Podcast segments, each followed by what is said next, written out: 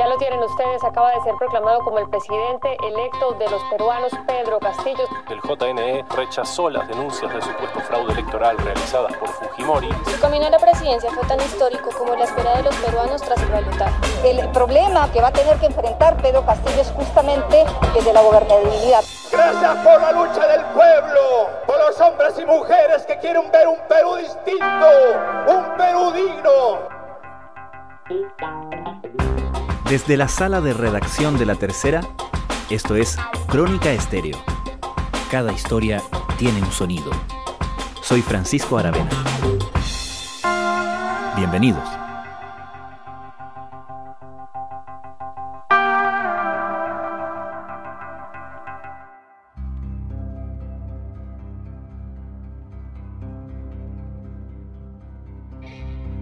El resultado fue estrecho, pero el desenlace parecía claro desde un comienzo. Aún así, pasaron más de 40 días para que la autoridad electoral peruana declarara a Pedro Castillo como el nuevo presidente de la República. En el intertanto, su contendora Keiko Fujimori denunció permanentemente, sin evidencias, que se había cometido fraude electoral su insistencia y lo que pase con sus seguidores introduce un nuevo foco de conflicto en un sistema político que ya lucía fragmentado e inestable. Pero las principales interrogantes están sobre la persona que el 28 de julio asumirá como mandatario. Pedro Castillo, el profesor rural que hasta hace meses era completamente desconocido para la mayoría del país, concentra hoy las miradas y las preguntas de todo el mundo. Castillo comenzará su quinquenio con las dudas dadas por una representación menor al tercio en el Congreso y por los recelos provocados por su poca experiencia, sus discursos cambiantes y su relativo silencio en torno a asuntos importantes previos a su instalación. Debe asumir el desafío de construir una coalición que le dé estabilidad y que le permita enfrentar la tarea urgente de la recuperación económica post-pandemia. La devaluación de la moneda local y el movimiento de capitales al extranjero solo hacen las cosas más difíciles. ¿Qué sabemos del nuevo gobierno peruano? ¿Qué señales podemos sacar de lo que pasó entre la segunda vuelta de la elección y la proclamación oficial de Pedro Castillo como presidente electo el lunes pasado?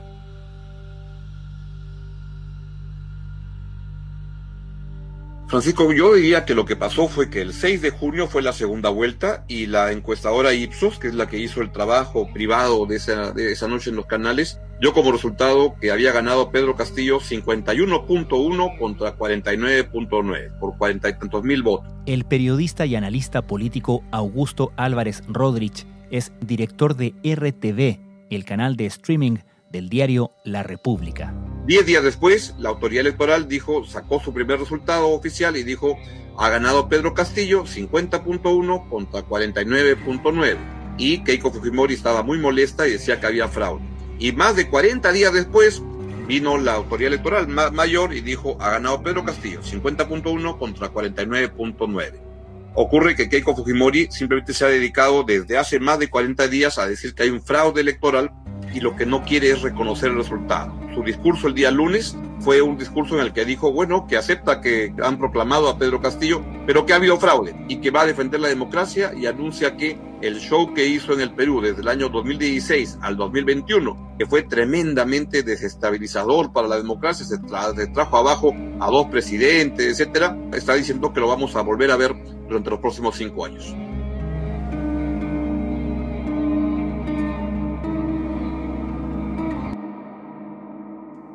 ¿En qué se basa Keiko Fujimori para esas acusaciones? Pues no ha habido ninguna evidencia sólida que te haga pensar que ha habido un fraude. Lo que ha habido son irregularidades por aquí y por allá que ocurren en cualquier elección, en, cualquier, en el Perú y en cualquier lugar del, mundo. Y entonces es eso lo que ha estado reclamando, pero sin ninguna solidez. Y expresión de eso es qué cosa. Los observadores de la, de la OEA dijeron, acá no hay un problema y luego apenas salió el primer resultado y cuando Keiko Fujimori amenazó con armar la pampa y armar ya una turbulencia mayor, aparecieron comunicados y este, expresiones de la Unión Europea y de todos los gobiernos de los países miembros de la Unión Europea diciendo que la elección del Perú les pareció bien. Del Departamento de Estado de Estados Unidos diciendo que la elección peruana les pareció que estaba muy bien. de la Casa de Representantes, del Comité de Relaciones Exteriores de Estados Unidos, del gobierno británico, de Canadá, casi que solo faltaba que la, la FIFA dijera, no, no he visto ningún problema. Pero Keiko siguió con el bombo diciendo que había un fraude y que todo estaba mal. Y así es como seguimos. La verdad que evidencia de fraude no la hay. Voy a reconocer los resultados porque es lo que manda la ley y la constitución que he jurado defender. La verdad va a terminar de salir a la luz de todas maneras. ¿Y cuánto peso tiene Keiko sobre sus seguidores en esto en particular? ¿Cuánto puede movilizar en torno a esta acusación? Sobre todo considerando que, como tú dices, anuncia que va a continuar con esto. Es inevitable hacer el paralelo con lo que ha hecho Donald Trump, que sigue diciendo que la elección fue un fraude y sus seguidores, por lo tanto, siguen repitiéndolo religiosamente. ¿Es algo parecido con Keiko o no tiene tanta ascendencia? Tácticas trumpistas amenazan con deshacer la democracia en el Perú. ¿Cómo así Keiko Fujimori se convirtió en Donald Trump con el paso de esta campaña? Excelente pregunta, porque ahí el problema ocurre el siguiente, es que Donald Trump sigue creyendo que es en, está en la Florida y dice que es presidente y se cree presidente. El problema con Keiko Fujimori es que ya no tiene el arraigo que tenía antes. Perdió con las justas, hizo una excelente campaña, debo decir, porque arrancó la segunda vuelta con una intención de voto muy bajita, de no más de 15%, y logró treparlo hasta el 50% pero perdió. Ocurre que ya tiene tres elecciones consecutivas que pierde en segunda vuelta y su presencia política en el Congreso ya no es la que tuvo el, lustro político pasado. Ahora solo tiene 24 de 130 eh, congresistas y ocurre además que dentro de la derecha peruana hay una competencia enorme y me parece que lo más probable es que el fujimorismo se vaya diluyendo y que van a aprovecharse y van a montarse sobre eso agrupaciones de derecha mucho más radicales que pretenden imitar lo que puede ser Bolsonaro en Brasil y cosas como esas. Y van con un discurso muy fuerte. Eso va a acabar comiéndose a parte o gran parte del Fujimorismo. Y que Keiko Fujimori se va a ir diluyendo. Además tiene problemas judiciales fuertes que tiene que enfrentar en estos años.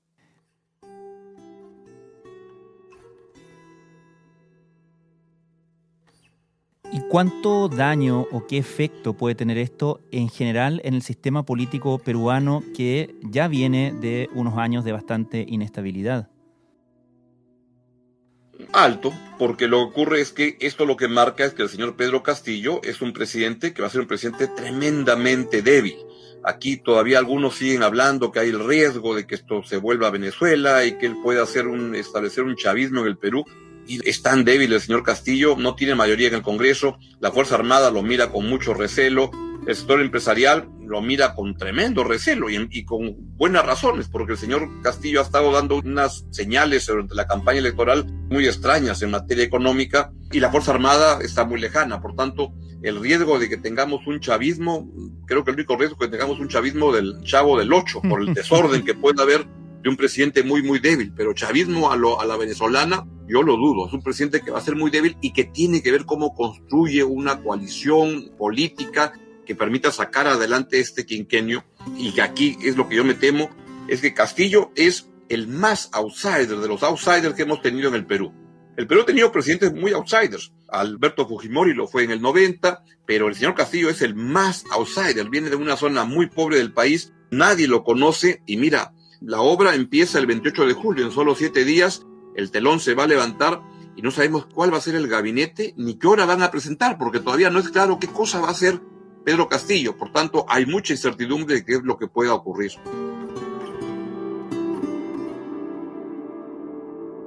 Ahora, entre la elección y ahora lo que resta para que finalmente asuma, ¿se han dado señales desde el equipo de Pedro Castillo como, no sé, para, eh, no sé si calmar al, a los mercados o para, para señalizar, valga la redundancia, hacia dónde va a ir el Perú, hacia dónde pretende llevarlo el nuevo gobierno ya desde la realidad y no desde los eslogans de campaña? No mucho, debo, debo decirte. Ocurre que en este momento, como no se conoce mucho a Pedro Castillo, los diferentes grupos están imaginando el Pedro Castillo que quisieran tener. Y el problema es que Pedro Castillo tampoco da señales muy claras, porque va cambiando de gente que se le va acercando. Primero, hace 10 días, había la sensación de que estaba conformando un equipo de ministros que tenía a varias personas que habían participado en el gobierno de, de Ollantumal. Hay gente muy capaz y que transmitía confianza. Dijo además que invitaba al presidente del Banco Central del Perú, el señor Julio Velarde, a que siga siendo presidente del Banco Central. Mm. Pido al doctor Julio Velarde para que su trabajo sea permanente frente al Banco Central de Reservas. Y entonces eso fue una expresión de tremenda confianza. Debo acá señalar que el Perú tuvo en los años 80 con Alan García la segunda hiperinflación más larga de la historia mundial. Y entonces todos son, saben en el Perú que la inflación es muy mala palabra y tuvimos la suerte de tener un presidente del Banco Central como Julio Velarde que es casi la versión peruana de, del Papa. Todos lo escuchan y le hacen caso y es la reverencia total. Y entonces cuando dijo, yo le pido a Julio Velarde que se quede en el Banco Central, todos escucharon música celestial que, que tocaba. Pero en el camino ocurre que Pedro Castillo tiene más amistades, más radicales, que llegan y dice, pero si ha ganado la, la izquierda y van a seguir con este manejo de que para qué ganó la izquierda.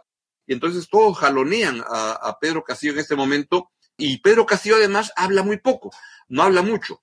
Lo cual hay gente que se queja de que no, de, no diga nada, pero yo eso lo veo hasta como un rasgo de sensatez, porque Castillo no ha tenido en toda su vida un cargo administrativo en el Estado. No ha, estado, no ha sido ni concejal de la comuna más pobre, no, no, es su primer cargo público que tiene.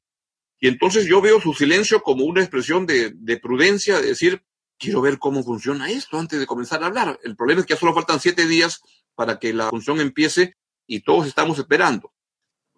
¿Tienes alguna noción de cuán pendientes de todo esto están los peruanos? ¿Cuánta expectación o, o, temor o esperanza hay en torno a este nuevo gobierno? ¿Sienten que es algo distinto que comienza o puede comenzar una era distinta? No, los peruanos han votado, los que han votado por Pedro Castillo han votado por un cambio, no importa qué cosa sea. Pero tampoco quiere la gente un cambio tan radical.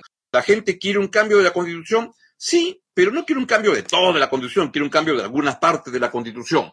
Y la gente lo que está esperando hoy día es que nos acabemos de, vacunar y que se pueda reactivar la economía, que se recupere el, el, empleo, es lo que la gente está pidiendo. Y creo que Castillo comienza a darse cuenta de eso. Entonces, algunos días dice, bueno, mi preocupación no es el cambio de la Constitución, sino que es generar empleo. Pero eso lo dice el lunes. El miércoles dice la reforma de la Constitución es fundamental para construir un nuevo país y etcétera. Y así estamos. Tú me dices que todavía no se vislumbra un gabinete, pero ¿se vislumbran ya algunas figuras fuertes en el nuevo gobierno? No, no. Yo recopilé una en base a conversar con gente que estaba dando vueltas por el lugar donde estaba viviendo Pedro Castillo, los que iban a visitarlo, y solté un gabinete que, que parecía lo que más sonaba en ese momento.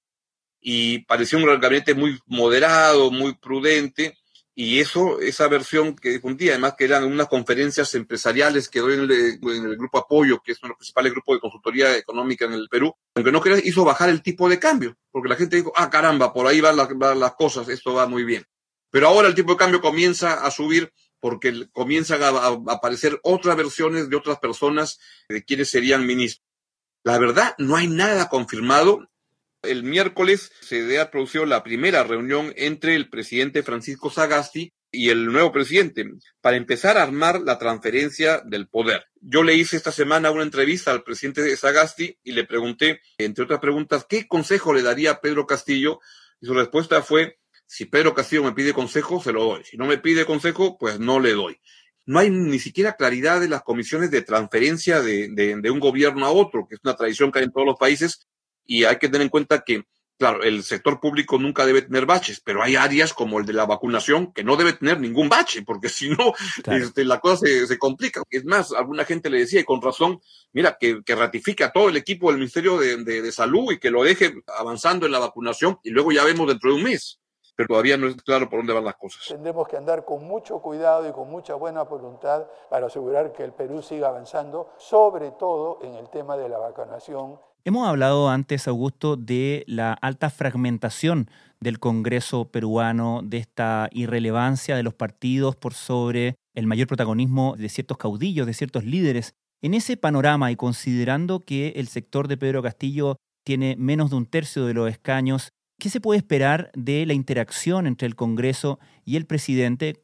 Recordemos un Congreso que ha destituido a los últimos presidentes con la excepción de, de Sagasti, que llegó justamente por esa vía, y considerando también quién puede ser el líder o la líder de la nueva oposición.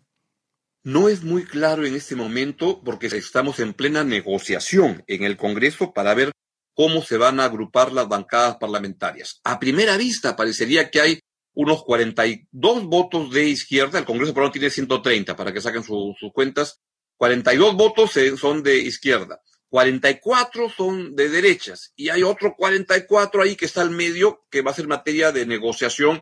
Y ahí es donde se van a manejar las cosas para ver cómo va a ser la, la historia que viene a partir de todo esto. No es muy claro en este momento cómo se van a dar las alianzas en el Parlamento. Y una posibilidad es que no haya muchas alianzas, que tengamos un desorden enorme y que implique una, una negociación semana por semana, que no hayan bloques determinados o que se puedan percibir con mucha claridad. La incertidumbre es hoy en día lo que está predominando en la, en la política peruana. Pero hay una variable interna que pesa y pesa mucho, y es la incertidumbre sobre lo que vendrá. Incertidumbre para la que el único remedio son anuncios concretos, en este momento, por supuesto, ausentes. Finalmente, Augusto, en un ambiente de cierto temor de las élites económicas, ¿se ha apreciado eso en una fuga de capitales o anuncios de decisiones por el estilo? Sí, ha habido una fuga que calculan como en algo de 6 mil, 7 mil millones de dólares de salida de capitales y ese es, todos los bancos han estado enviando a, todos los bancos envían correspondencia a, sus clientes y a mí me, suele llegar porque creen que tengo dinero y no, no, no tengo. Pero me dicen, si quiere usted poner su dinero en Estados Unidos, esta es la manera, sí. Ah. Hay seminarios, webinars que hacen las consultoras y dice protección de su patrimonio que en otras palabras es saca tu dinero. Claro. Y eso está viendo con mucha, mucho entusiasmo, pero ocurre que, que, el tipo de cambio creo que está expresando lo que el mercado va midiendo de qué es lo que está pasando con lo que puede ocurrir con el gobierno de Pedro Castillo. Si no sabemos cuál es el libreto sobre el cual se va a desenvolver nuestra economía y no sabemos quiénes son los protagonistas, entonces la incertidumbre va a seguir cambiando el interior de nuestra economía. El problema cuál es, Francisco, es que en todo esto, recuperar, reconstruir la confianza del sector empresarial en el Perú va a tomar tiempo, aun si es que el señor Castillo propusiera políticas muy sensatas, ha tenido discursos tan cambiantes y tan extremistas que lo que va a suceder es que, insisto, recuperar la confianza pues va, va a demorar, no va a ser tan sencillo y eso es malo en un contexto en el cual, bueno, siempre es malo, pero que se requiere con mucha fuerza recuperar empleo, se requiere reactivar la economía y eso es lo que está, está trabándolo mucho, ¿no?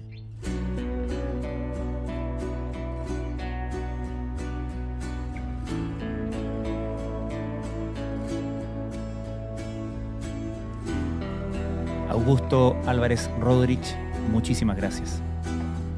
Perfecto, Francisco, un gran abrazo, que esté muy bien.